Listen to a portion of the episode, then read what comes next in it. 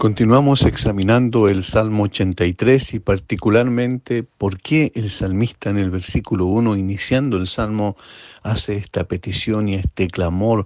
lleno de urgencia y desesperación. Oh Dios, no guardes silencio, no calles, oh Dios, ni te estés quieto. Esa es la oración con la que comienza, ese es el ruego, la súplica para que Dios interviniera en medio de la situación en la cual se encontraba y luego detalla las razones, es decir, cómo sus enemigos lo habían rodeado por todos lados, cómo sus enemigos estaban unidos con el propósito de destruir y borrar su nombre desde la, faz de la tierra, como vimos ayer. De qué manera él estaba enumerando, incluso del versículo 5 al versículo 8, enumera los diferentes enemigos que estaban alrededor del pueblo, que eran normalmente parte de los pueblos circunvecinos a Israel y que tenían el propósito de borrarlo de la faz de la tierra, para borrar así también el nombre de Dios de la faz de la tierra. Y obviamente a eso está acudiendo el salmista y ese es el énfasis que hace para poder decir, Señor, tienes que intervenir, no puedes guardar silencio frente a esta aberración que está ocurriendo tu pueblo, tu pueblo a quien amaste, tu pueblo a quien escogiste, tu pueblo a quien redimiste, tu pueblo a quien guiaste por el medio del desierto, guardando, protegiéndole tu pueblo a quien introdujiste en la tierra prometida está bajo ataque artero de los enemigos tuyos, que son en definitiva los enemigos de Israel también. Ahora, cuando lo vemos nosotros en relación con la iglesia en una perspectiva del Nuevo Testamento, nos damos cuenta de que siempre ha sido así. También desde el principio la iglesia tuvo sus adversarios duros y fuertes. En principio fueron los mismos judíos reunidos en el Sanedrino, en el concilio, como se llamaba también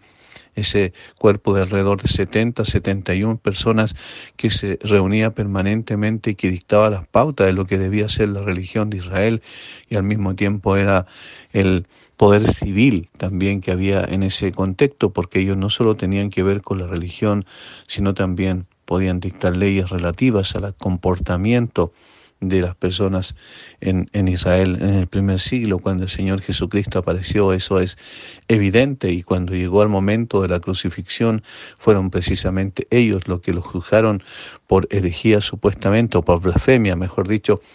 y entonces lo pusieron en una cruz que era el otro poder, el poder romano era el único que podía hacer eso, por eso hay una unidad de criterios cuando se trata de oponerse a la iglesia del Señor. Y luego de que el Señor ascendió al cielo y entonces le dio la comisión a los discípulos en el libro de los Hechos, vemos como también la hostilidad fue la primera reacción de parte de los judíos a la primera predicación, a la segunda predicación del apóstol Pablo, cuando, el apóstol Pedro, quiero decir, cuando sanaron a un paralítico en, en una de las puertas del templo de tal forma que más adelante incluso los tomaron y los amenazaron, luego los castigaron y, y, más adelante inclusive bajo el poder de Herodes fueron asesinados, fue uno de los, de los discípulos más cercanos al Señor Jesucristo, Jacob fue asesinado y vemos también como el mismo Esteban fue apedreado por los judíos, de tal forma que que tenemos una hostilidad permanente, una animadversión constante contra la iglesia del Señor, porque fue una animadversión contra el mismo Señor Jesucristo y eso se repite cuando nos identificamos con Él, en, no solo en lo que creemos respecto de Él, sino también en la forma práctica de cómo vivimos y cómo seguimos sus pasos. Por lo tanto, todo esto eh, está mostrando que la hostilidad contra la iglesia va a seguir y va a ir increciendo, lo más probablemente se va a ir aumentando, se va a ir masificando y eso es lo que tenemos en el día de hoy, organismos internacionales como el Foro Económico Mundial, como la... Ah, como las Naciones Unidas con todos sus instrumentos, la OMS, la UNICEF y todos estos instrumentos o brazos de las Naciones Unidas están claramente en contra del cristianismo. De hecho, lo han dicho en una forma abierta que el cristianismo es un problema para los derechos humanos que ellos plantean como que fuesen los diez mandamientos. Y muchas otras eh, instrumentos a nivel mundial están intentando socavar los principios que la Iglesia enseña y los principios en los cuales la Iglesia cree y por eso hay una persecución quizás poco velada en todas partes contra el cristianismo. De hecho, lo hemos dicho en más de una ocasión a través de estas reflexiones que el cristianismo es la religión más perseguida del mundo en la actualidad, más odiada en consecuencia en la actualidad. Por lo tanto, la iglesia siempre ha estado bajo ataque, siempre ha surcado aguas peligrosas y esta no es la diferencia en el día de hoy. Lo que ocurre es que para nosotros, que estamos en un contexto al sur del mundo, no ha ocurrido una situación tan abiertamente hostil pero está la hostilidad permanente presente dentro de también los,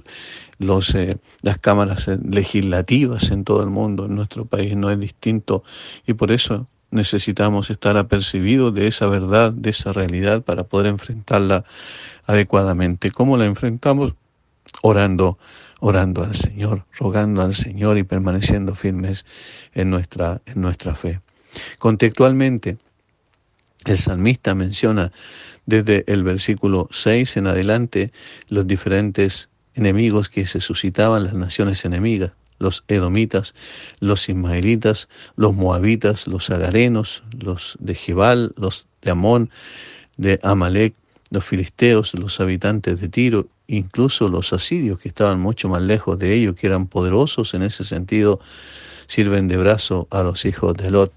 Amón y Moab para ponerlo en contexto. Eso es lo que significa los hijos de Lot. Ahora, en ese sentido, entonces, la confederación de naciones era, era muy grande. Y hay una característica especial que aparece en el versículo 5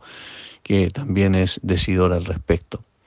No menos de diez naciones se unieron en esta confederación contra Israel. Edom, los ismaelitas, Moab, los agarenos, Jebal, Amón, Amalek, los filisteos con los habitantes de Ciro y Asiria también. Todas las naciones fronterizas con Palestina, incluso una mucho más lejos, como era el caso de los asirios, se habían unido a la confederación, de modo que el pueblo elegido estaba bastante rodeado de enemigos y algunos de estos enemigos eran muy poderosos, de modo que se sentían seguros de un triunfo completo, de barrer literalmente con Israel. Por eso Israel acudió a Dios, por eso la oración del principio de parte del salmista, pidiendo ayuda como su único recurso. Los enemigos de la iglesia cristiana son muchos y poderosos y siempre han sido muchos y poderosos y su hostilidad ha llegado a extremos donde son asesinados en una forma artera los creyentes en la historia de la iglesia. Así lo consigna hoy en el Medio Oriente, donde, donde rigen los sistemas eh, de la ley charía, del, del, Islam o los musulmanes, esta situación es una realidad constante, permanente, marcan las casas de los creyentes con el propósito de matarlos a ellos y a sus familias. Satanás es fuerte, es sutil, también es, es estratega y cuenta con numerosos apoyos, por supuesto. El pecado es fuerte también, con el cual se lucha el creyente y la misma iglesia del Señor. Muchas formas del mal se unen contra la iglesia, sin duda. Los deseos de la carne, como dice la Biblia, los deseos de los ojos, las, eh, las cosas de este mundo que nos atraen tanto, la, la impureza, la codicia, la, la perversión de la mente y el corazón a través de ideologías perniciosas y destructivas, las frivolidades de la vida, de la vida de, este, de, de aquí, de esta tierra, las cosas inmanentes que tanto nos atraen, los vicios de la vida, los ataques del escepticismo también, o las negaciones del ateísmo y las corrupciones dentro de la propia iglesia tienden a poder socavar los cimientos de la iglesia, pero nunca los podrán destruir, como hemos visto anteriormente. Necesitamos hacer dos cosas necesariamente cuando hablamos de la presencia dura de enemigos hostiles contra la iglesia. Primero, reconocer el hecho. No podemos vivir en una fantasía pensando que aquí nada ha pasado. Como decíamos ayer, el apóstol Pablo al final de su vida dice que ha peleado la buena batalla y esas son, son palabras que hablan de, una lid, de una guerra, de una batalla constante. Por lo tanto, eso es lo que pasa con la iglesia. No debemos